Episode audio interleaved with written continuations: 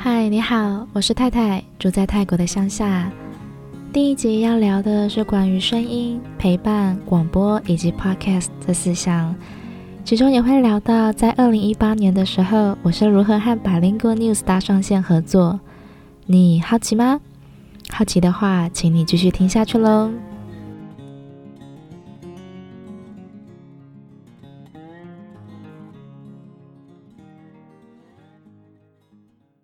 第一个声音，没有声音的日子，你有没有过这种时候？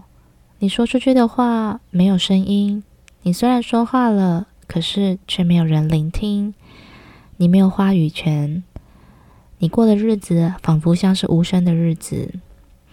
我有过这种时候，就是在国中时期，每天的日子枯燥乏味，只剩下读书。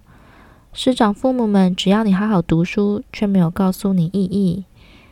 你发出疑问，你问了，得到的回应只有说：“小孩子懂什么？好好读书就好了。”对我来说，国中的时候是好长一段没有声音的日子，因为我说的话没有人听，我发出的疑问也没有人回答。我常常觉得自己非常的孤独。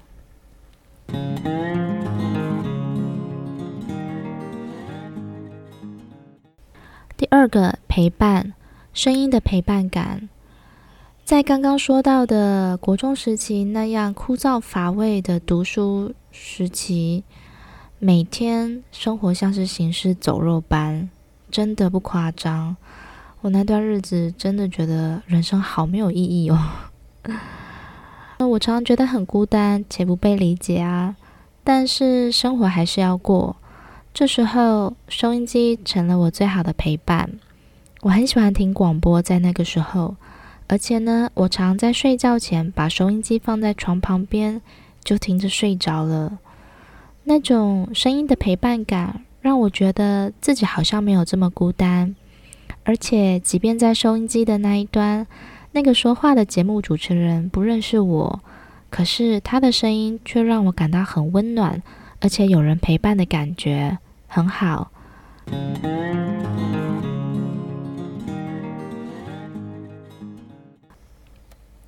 第三个广播，常听的节目，在那个时候，我常听的节目有两个。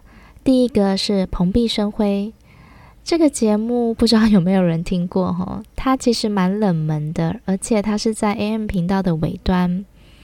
大概是二十年前吧，我使用的收音机还是有那种红色按钮，不是按钮，红色转钮去旋转调频的，不是说像后期的收音机，就是你有一晶一幕显示，然后去选择数字的按键，是那种红色转钮，你要去转它的位置跟频道。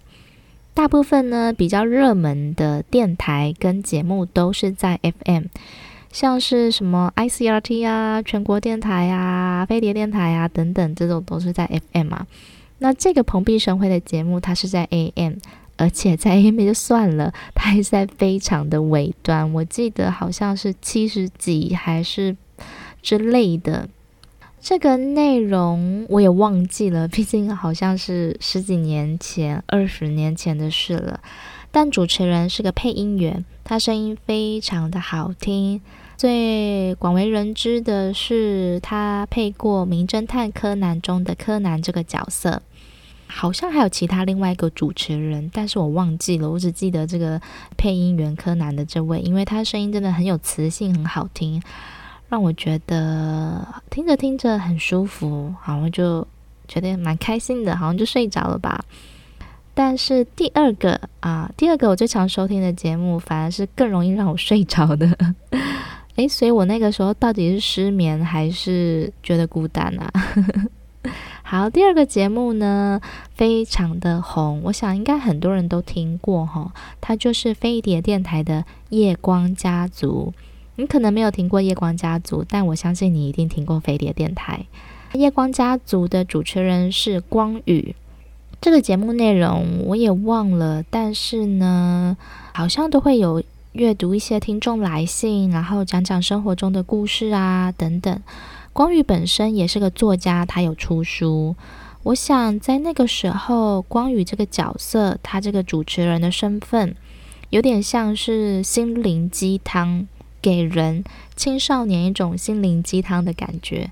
毕竟我那时候也还很年轻嘛，过高中时期，嗯，听了这个节目也会让我觉得很温暖，很有陪伴的感觉。而且光宇的声音就像是。不是特别有磁性的，但是是那种很像邻家大男孩，就在你身旁陪着你的感觉。所以蓬荜生辉跟夜光家族这两个是我在那个时候常常听的节目。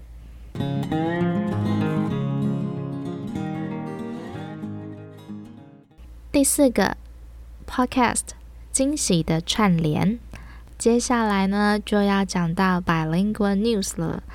我是在二零一七年底的时候开始收听他们的 podcast，那大概在二零一八年年中的时候，我还有特地回去找，大概是究竟是哪一集？是在二零一八年五二零五月二十号那一集，我听到 Ken 跟 Kylie。的呃发问，因为他们那个时候呢，就会比较常看一些数据，后台数据，然后去了解说我们在哪一个国家有听众啊，我们在哪个区域有听众，然后也会简单的回应。那我听到 Ken 跟 Kylie 就很惊讶的说：“诶，主要是 Ken，Ken 先说呢，我发现我们在清迈竟然有听众诶。”他们就啊，为什么？你去那边干嘛？呃，是打工度假吗？还是工作？还是什么？就说清迈不是度假的地方吗？你既然出国玩的话，就不要听国际新闻这么累了。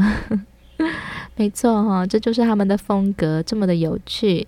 然后他们还说了一句，就是 “Let us know if you are the listener”。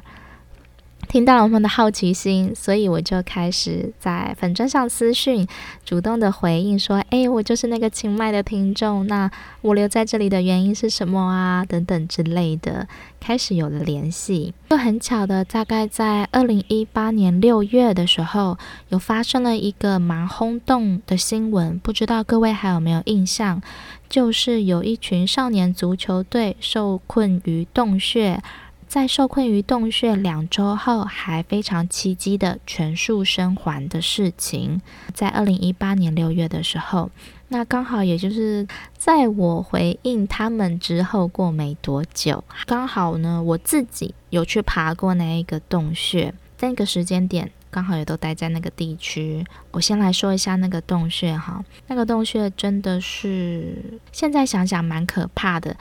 当下呢，我也不知道为什么，就是去爬了，应该就是朋友的邀约，想说一群人，好啊好啊，就一起去这样子。结果到了时候呢，那个洞穴还蛮深的。首先呢，你必须要爬下去，就是有点到地底底下，它是一个洞口，非常的空旷，非常的大。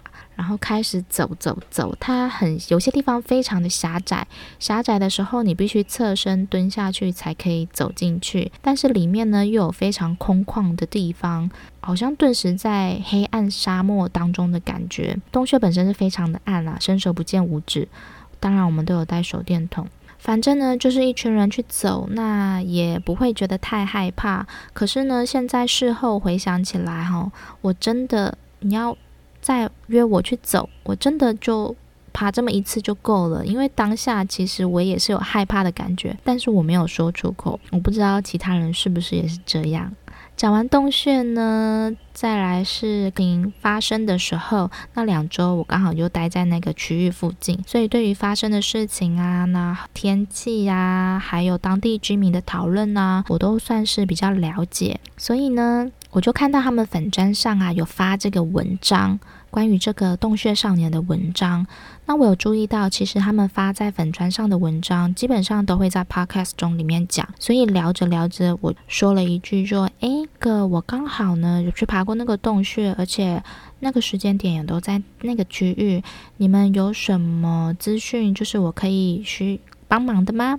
没想到呢，在打完讯息的过了十几分钟，他们就回复了，非常的快，而且他们说说，你怎么知道？你出现的真是太刚好了，因为呢，他们刚好就坐在录音间里，想要讲这则新闻，正在准备中，可是觉得资讯不够，苦恼着。刚好这时候我的讯息噔噔跳出来了，所以算是非常意外，而且很刚好的帮上了忙。那这次帮忙的经验让我觉得非常开心，而且与有荣焉，很荣幸的感觉。有一种就是啊，可以跟很欣赏的两个人搭上线，然后说话，真的蛮好的吼。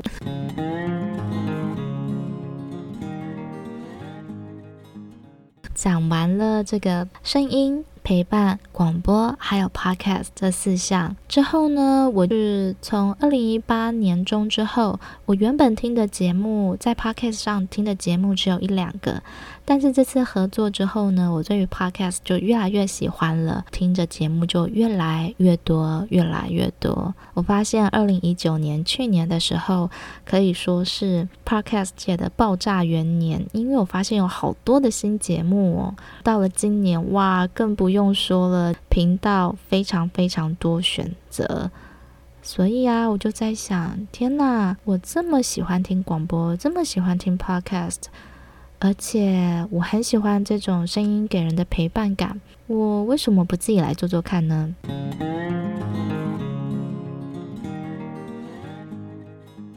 其实啦，我在二零一九年的时候我就想做了，但是在年初的时候刚好发现怀孕。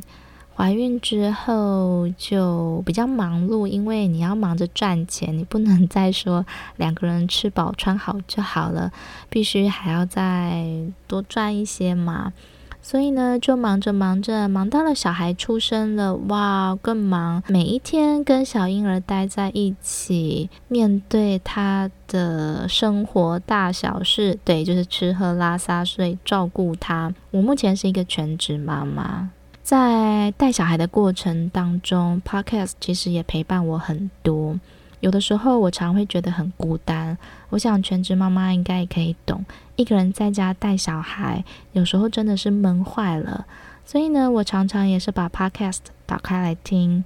最近就是非常非常多的选择，我觉得很多不同的面向啊、节目啊都可以听，让我的生活好像也没这么枯燥乏味，而且增加了一些不一样的色彩，可以这么说吧。所以呢，我也想要开始我的频道了。我是太太，住在泰国的乡下，所以频道名称就是太太在乡下。我会聊聊关于一些泰国的地方小事啊，还有简单生活，偶尔可能会来一些书籍分享，或是你有什么想听的，欢迎告诉我。最后呢，很好奇，在这一集的内容当中，有什么地方引起了你的共鸣呢？或是没有？然后你又是在什么样的状况下打开这一集来收听的呢？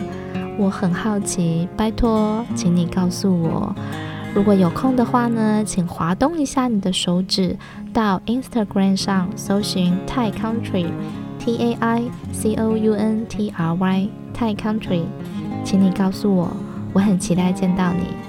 那就先这样喽，我们下次再聊，拜拜。